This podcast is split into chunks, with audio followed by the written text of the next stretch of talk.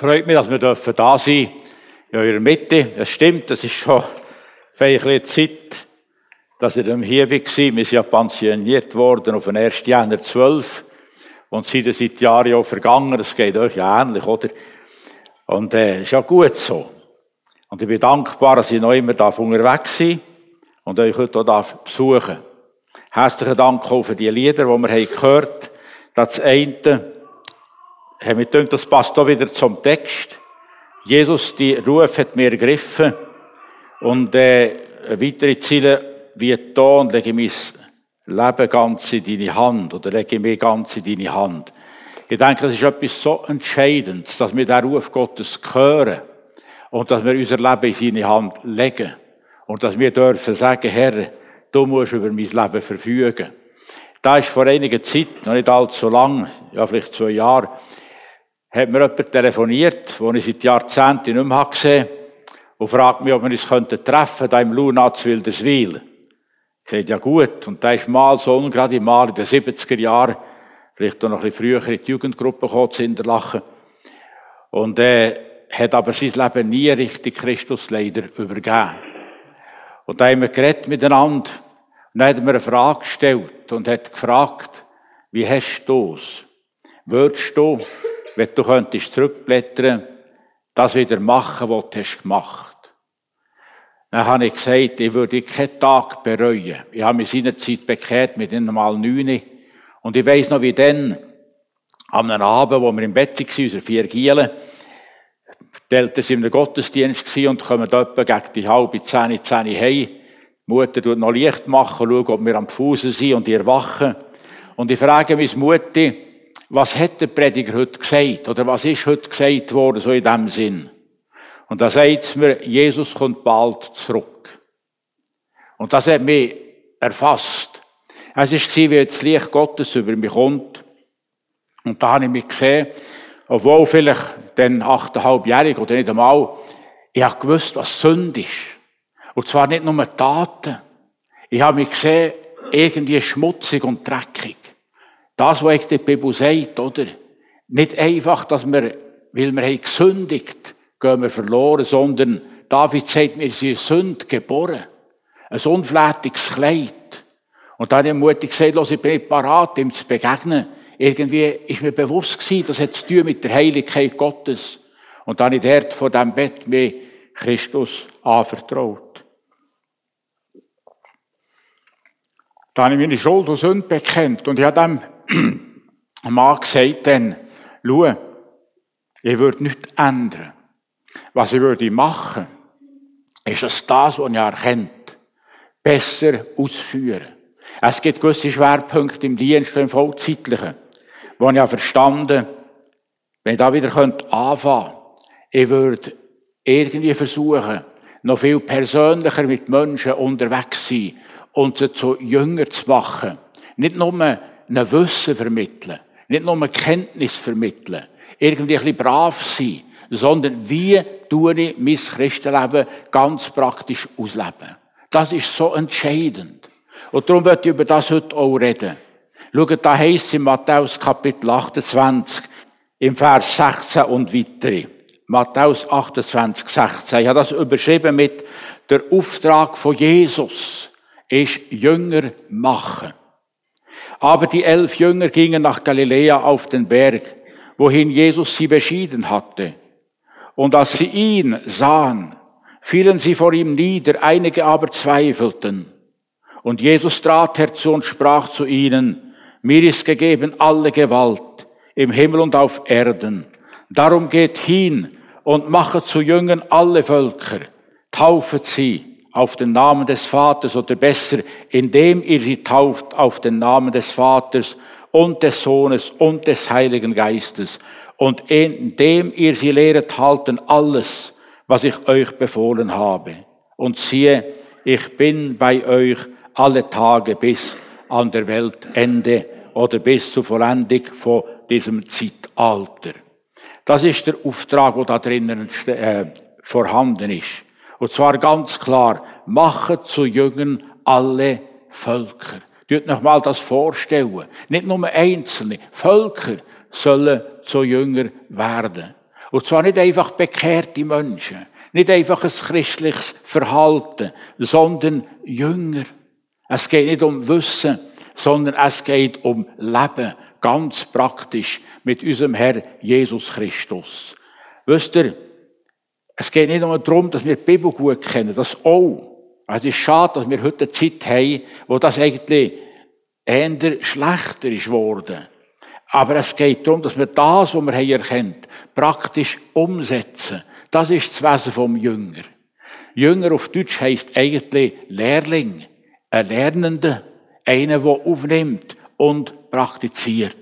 Und so sagt uns Jesus da ganz klar, geht und macht Völker zu Jünger. Und da denken ihr vielleicht, das ist ein schwieriger Auftrag. Sicher, es fordert etwas. Und Nachfolge von Jesus ist noch nie einfach äh, so gemütlich einfach gewesen. Es ist schön, es ist wertvoll, erfülltes Leben. Aber es stimmt, es braucht auch Einsatz. Es wäre falsch, wenn man würde sagen, jetzt bin ich bekehrt, jetzt läuft alles am Schnürli und jetzt kann ich es laufen, Jesus schaut das schon. Nein, wir sind gefordert, dass wir unser Leben in seine Hand legen und das umsetzen, was er uns sagt, was er für uns hat gemacht, oder? Und darum zuerst, was ich hier möchte sagen, und das soll uns doch ermutigen, was ist eigentlich die Basis, das Fundament von dieser Mission, von diesem Auftrag? Wer ist das? Was ist das? Und ich finde, hier haben wir etwas Interessantes. Schon im Vers 16. Als die elf Jünger, aber die elf Jünger gingen nach Galiläa auf den Berg, wohin Jesus sie beschieden hatte.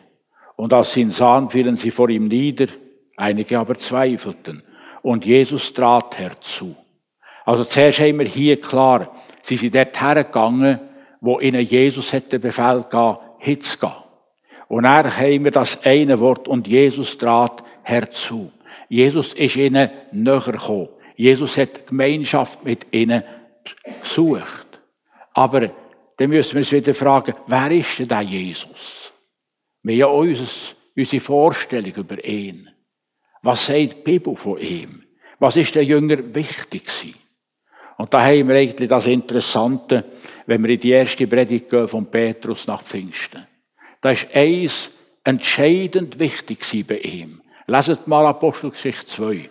Nachdem der Heilige Geist auf die versammelte Gemeinde ist gefallen, die ist erfüllt worden mit dem, dem Leben, ist Petrus aufgestanden vor dieser erstaunten Menge, wo hat gefragt, was läuft denn da ab, oder? Und dann hat er ihnen das Evangelium gebracht und ihnen gesagt, ich verkündige euch den, wo ihr habt gekreuzigt, an dem ihr seid schuldig worden. Aber ich sage euch, Gott, der Vater hat den auferweckt. Er lebt. Das war die Botschaft. Wir haben einen lebendigen Heiland, nicht einen toten Heiland.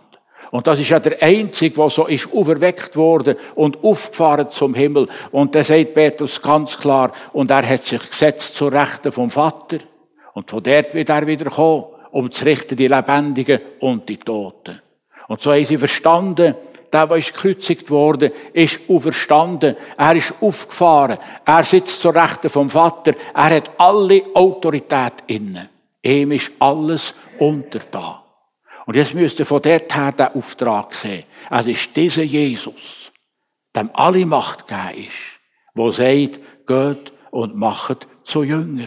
Es ist der, der eingesetzt wurde als Sohn Gottes in Kraft und Herrlichkeit. Das ist der, wo unser Herr ist. Und wenn wir ihn erkennen und der hinter uns haben und vor uns, mit uns, dann kann man vielleicht ein bisschen begreifen, wenn er mal sagt, der Jünger, alles ist möglich, dem, der glaubt. Und das ist auch wieder eine Herausforderung, oder nicht? Da mag das eine und das andere sagen. Und wir sind auch so in einer Herausforderung heute. Wir haben Schwägerin, die schwer krank ist. Wir wissen fast nicht, was machen. Die Medizin weiss auch nicht wie. Alles ist möglich dem, der glaubt. Und man betet und betet über Jahre. Und scheinbar geschieht nichts. Was ist das? Und doch bleibt ihm nichts anderes übrig, als diesem Jesus, der lebt, zu vertrauen, dass er auch die Situation in der Hand hat auch wenn wir nicht begreifen. Habt Mut. Er ist das Fundament von unserem Glauben. Auf ihn dürfen wir trotz allem und allen Aber und so auch bauen. Und das hat die Jünger und die Apostel so ermutigt, dass sie für ihn wirklich durchs Feuer sind gegangen. Denkt mal dran, wo die erste Verfolgung kommt, in der Apostelgeschichte 4. Da haben wir einen Petrus und einen Johannes, wo der Lami geheilt und er kommt schon die Feuerwehr daher, oder? Und sie werden vor einem Hoherat zitiert. Und dort müssen sie Rechenschaft ablegen. Ja, gut. Und da hat man wollen verbieten, in dem Namen von dem Auferstandenen zu reden. Und was sagen sie? Sie haben gewusst, an wen sie glauben. Sie haben gewusst, wer ihr Fundament ist. Und da sagt der Petrus im Vers 12 vom vierten Kapitel. Und es ist in keinem anderen das Heil. Auch ist kein anderer Name unter dem Himmel den Menschen gegeben, durch den wir sollen gerettet werden.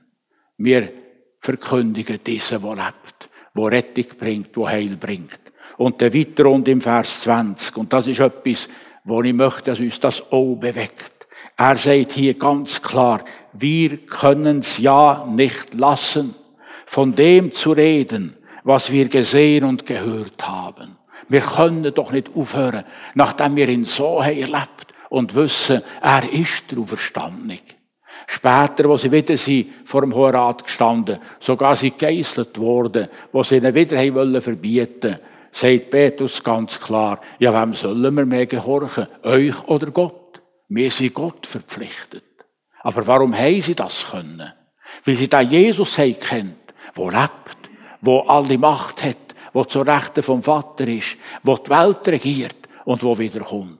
Das hat ihnen Mut gegeben, Kraft gegeben, weiterzugehen. Und ich finde, der Paulus sagt das noch auf eine ganz besondere Art und Weise, wo einem eigentlich schon auch bewegt, wenn man so Sachen liest.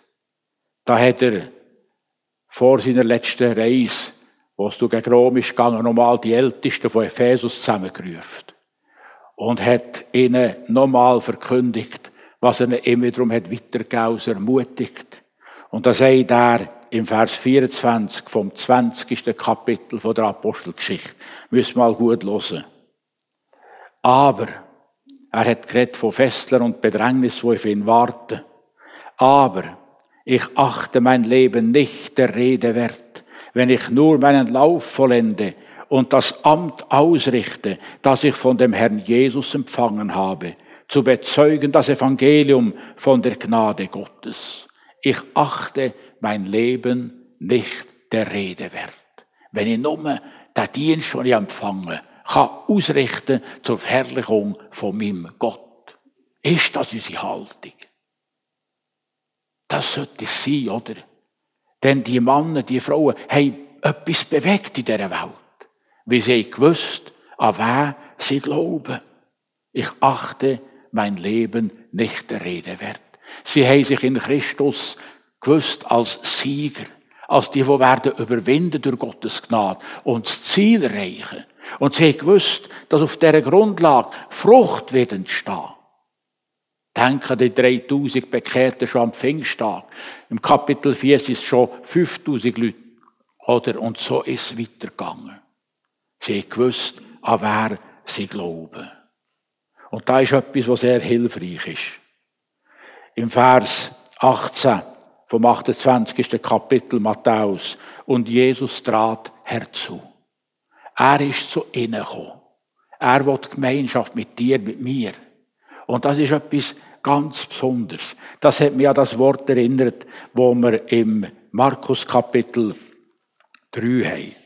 Dort geht es um die Berufung der Jünger, von den Aposteln, wenn man so will sagen. Und er hat die Frage auf die Bibelschule gestellt, in Kamerun wie auch in der Schweiz, wo er unterrichtet. Und er gefragt, was ist da das Wichtigste? Loset mal gut zu. Und Jesus ging auf einen Berg und rief zu sich, welcher er wollte. Und sie gingen hin zu ihm. Und er setzte zwölf ein, die er auch Apostel nannte dass sie bei ihm sein sollten und dass er sie aussendete zu predigen und dass sie Vollmacht hätten, die bösen Geister auszutreiben. Und er hatte die zwölf eingesetzt. Und dann aber gefragt, sagt jetzt mal, wie würdet ihr das einreihen? Was ist das Wichtigste in diesen zwei Versen? Ja, Vollmacht, rausgehen und predigen. Gesagt, nein, müsst das gut lesen. Und das ist ein Ding, wo die Ursache ist vom anderen. Lasst nochmal. Und er setzte zwölf ein, die er auch Apostel nannte, dass sie bei ihm sein sollten. Und dass er sie aussende. Das erste von allem ist, bei ihm sein, in dieser engen Gemeinschaft. Und aus dieser Gemeinschaft raus, dann können wir gehen. Sonst bringt alles nichts. Da können wir so krampfen, wenn wir nicht an der Quelle angeschlossen sind, um dann können weiterzugeben, was er uns hat anvertraut. Dass sie bei ihm sein sollten. Und dann kommt die Sendung. Mit ihm sein und dann gesendet werden. Und da können wir uns fragen, lebe ich in dieser ständigen Gemeinschaft mit meinem Herr Jesus? Ist er auch der, wo jeden Bereich von meinem Leben darf kontrollieren und auch darf reinreden? Oder haben wir so verborgene Ecken, wo wir sagen, nein, das ist mein Privatding, da wollte ich noch drüber her sein. Dann tust du dir selber ein Bein stellen. Ich meine, wenn jetzt die Gottes kommt und uns etwas zeigt, dass wir es auf die Seite tun oder dass Jesus übergeben, dass er darf Herr sein, auch in diesem Gebiet, dann können wir nur gewinnen. Andere, der andere Weg wäre Schaden für uns. Bei ihm sein, im Licht wandeln. Und das tut so gut. Ich weiss ja mal, das ist schon schon lange, da bin ich 19 gewesen, eine Operation müssen machen am Bein. Und ich habe die Ältesten zuerst gefragt, dass sie mit mir beten, weil ich glaube an Krankenheilung. Und habe ihnen das gesagt, und da war einer von den Ältesten und das war gut. Fragt mich zuerst, aber Kurt, ist dein Leben wirklich in Ordnung? Und wie er das sagt, sind so drei Punkte, die aufleuchten. Jemand hätte mir vielleicht gesagt, ja, ist doch Bagatellzeug, da betest drüber, ist das in Ordnung. Und ich habe gemerkt, nein, der Geist Gottes wird nicht vorübergehen, bis dass das Zeug geordnet ist. Und ich habe dem Ältesten gesagt, ich mache das in Ordnung, ich habe Briefe geschrieben, Telefon und so. Dann habe ich gedacht, Mensch, bist doch blöd gewesen. Du das längstens gemacht, weil hier und da ist das so aufgeleuchtet wie ein Nadelstichen. Hättest du doch das längst gemacht. Du längstens Frieden gehabt. Und das wäre besser gegangen. Und dann bin ich darauf eingegangen und dachte, hey, ist das so entlastend. Wenn das Licht Gottes kommt, wenn wir in der Gegenwart Jesu leben und wir gehen darauf ein, das gibt Befreiung, das gibt Freude, das gibt den Mut zum Weitergehen. Wir dürfen da Gott erleben. Das ist so entscheidend. Also die Basis vom Auftrag ist dieser lebendige Herr Jesus. Und dass wir in seinem Licht wandeln. Der kann er uns brauchen. Aber jetzt ist da die Vision. Die brauchen wir auch. Es heisst ja da, macht aus allen Völkern Jünger. Wir müssen die Völker sehen, die Menschen sehen. Das ist wichtig für diesen Auftrag können zu tun. Und schaut, mit dem verbunden hängt eben ganz klar der Gehorsam ab. Johannes schreibt von dem im Blick auf Jesus selber. Und das ist interessant, dass wir von ihm die ganz praktischen Schritte dürfen lernen. Er sagt im Zusammenhang mit der Samariterin und der Jüngerin Johannes 4, in dem Vers 34 und 35, meine Speise ist, dass ich tue den Willen dessen, der mich gesandt hat und vollende sein Werk. Auch hier wieder Gemeinschaft mit dem Vater. Tu, was er sagt. Und dann sagt dir nicht selber, es sind noch vier Monate, dann kommt die Ernte. Siehe, ich sage euch, hebt eure Augen auf und seht auf die Felder, denn sie sind reif zur Ernte.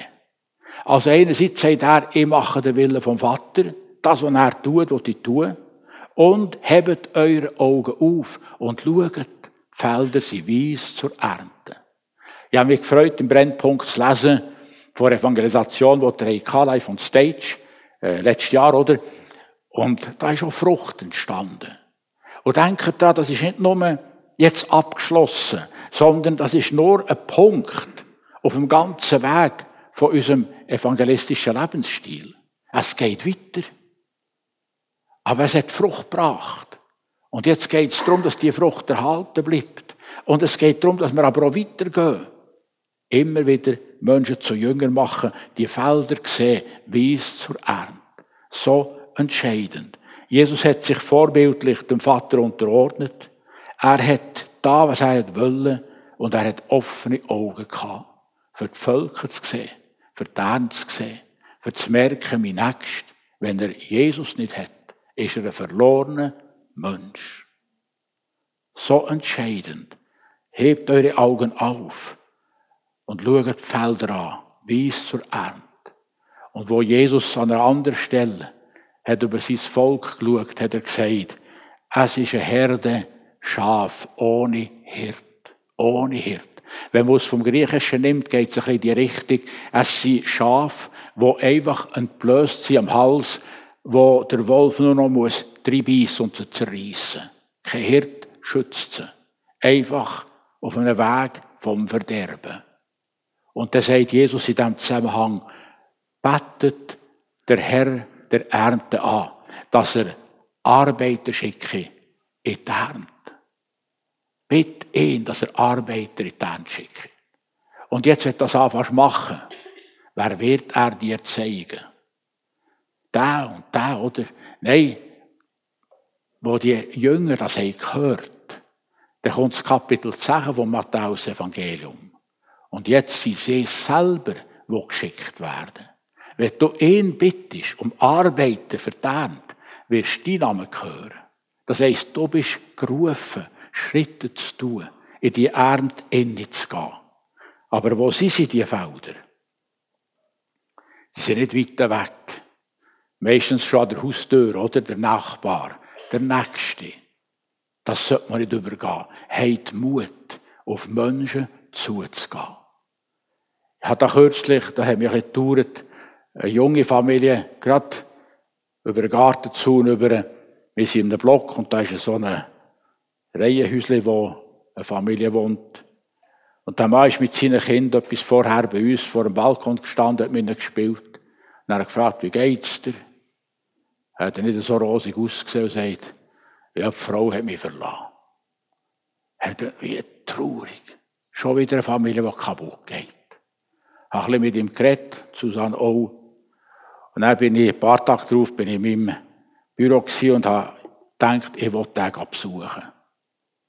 Und habe so gesagt, Herr, ich gehe auf alle Fälle, aber es wäre mir eine Hilfe, wenn ich jetzt auf den Balkon gehe, dass er von seiner Gartentür, also Wohnzimmertür, raus in den Garten kommt. Einfach so ein bisschen Zeichen zur Ermutigung.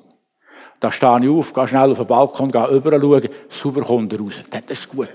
Dann bin ich übergelaufen zu seinem Haus und dort gefragt, hast du ein bisschen Zeit? Und da haben wir ein Gespräch gehabt, schon das dritte Mal. Ich weiß nicht, was daraus entsteht. Aber wir müssen wahrnehmen, was läuft in unserer Umgebung, in unserem Umfeld. Und Mut haben, Menschen anzusprechen. Das ist so entscheidend. Wir, vor einiger Zeit, wir sind ja gerade gestern wieder besuchen, jetzt mit seiner Familie auf der Höhe Matte.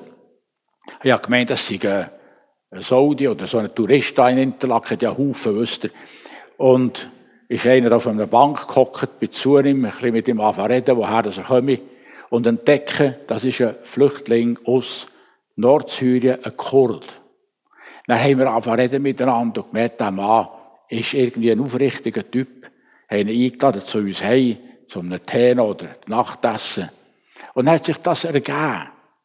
Und ist weitergegangen bis jetzt schon ist das zweite Jahr etwa. Die Familie hat er nachziehen Und wir haben dann, als er noch alleine da war, der Jesus-Film auf Arabisch gezeigt. Und da ist da gehockt auf dem Sofa. Wir haben ja nichts verstanden, aber wir haben die Geschichte kennt, oder? Und er hat das angeschaut und ist einfach ins Staunen gekommen. Über, über das, wer Jesus ist. Das ist unmöglich. Ey, und so wie der Bergpredigt kommt, du sollst dem wohl tun, wo dir äh, Schlechtes tut. Du sollst segnen, der, wo dir flucht. Da ist er nicht mehr rausgekommen. Das kennt er nicht in seinem Islam, oder? Er ist noch nicht so weit, aber er ist unterwegs. Und er merkt, Christ sein ist etwas ganz anderes als Islam, also Moslem zu sein, die sich gegenseitig dort unter den Köpfen zerschlagen. Oder er ist enttäuscht von dem. Und er öffnet langsam sein Herz. Und so geht auf die Leute zu. Das sind die Jünger, oder besser gesagt die Menschen, wo Jesus will, zu Jünger machen. Aber er sagt, geht ihr, macht sie zu Jünger. Oder wir sind gefragt, wir sollen das umsetzen. Es sind Menschen ohne Hirt. Und sie brauchen den Hirt, Jesus Christus. Das heisst also, macht Jünger. Das wäre jetzt das Dritte. Das eine ist, dass wir die Ernte sehen, Nationen sehen und dass wir jetzt der Einzelne sehen und ihn einladen, auf das einzugehen, auf das Evangelium, wo wir ja haben. Aber eben, was ist ein Jünger? Ich habe schon gesagt am Anfang, ein Jünger ist ein Lehrling. Einer, der unterwegs ist. Einer, der lehren. Einer, der umsetzt, was ihm gelehrt wird. Und wir haben ja den Petrus, der das gut sagt. Wir sollen dem Vorbild Jesu nachfolgen und in seinen Fußstapfen laufen. Einfach machen, was Jesus sagt. Und er hat uns eine gute Spur hinterlassen. Die führt zum Ziel. Und er hat es uns vorgemacht. Denkt jetzt an sein Verhältnis mit den Jüngern. Das ist schon ganz interessant. Das Beispiel von der Speisung der 5000. Die Jünger erkennen, ja, jetzt haben wir schon so lange da gehockt, oder? Und es wird Abend, die nichts zu essen. Und sie sagen, dass Jesus entlädt Menge, dass sie heimgehen können, essen.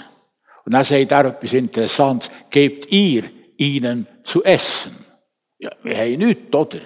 Immerhin, da kommt, glaubt der Markus daher und sagt, oder nein, wer ist es, der Andreas, und sagt, da ist ein Bub, der hat da zwei Fische und fünf Brot. Aber was ist das für 5000 Leute ohne Mann und Frau? Also das kommt auch noch dazu. Und jetzt nimmt Jesus die Brot und dafür die Fische. Er betet darüber und gibt das in die Hand. Ich weiß nicht, was die Jünger haben gedacht, wo sie das überkommen, oder? Und dann müssen sie anfangen, durch die Reihe gehen. Und sie merken, das Brot hört nicht auf, dass sie der längere waren, als wir heute haben, oder? Brot und Fisch. Sie können austeilen und austeilen. Und sie sind alle satt geworden. Zuletzt noch haben sie die Pizzen noch gesammelt, die am Boden sind, zwölf Körper voll. Gebt ihr ihnen zu essen. Aber Jesus hat es vorgemacht. Er hat es in die Hand gegeben und sie haben es gemacht im Vertrauen auf ihn. So sind wir auch gerufen. Wir haben im Epheser Kapitel 4 haben wir Dienste. Und da ist Apostel und Prophet und Evangelist hat Lehrer aufgezählt.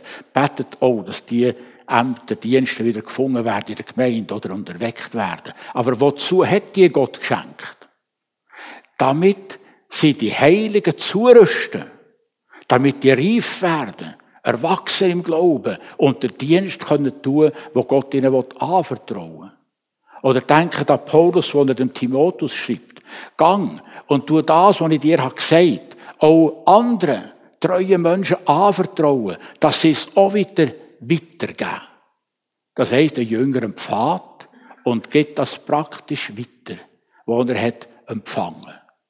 Ich staune ab meinem jüngsten Sohn, der Joel, der macht das ganz praktisch.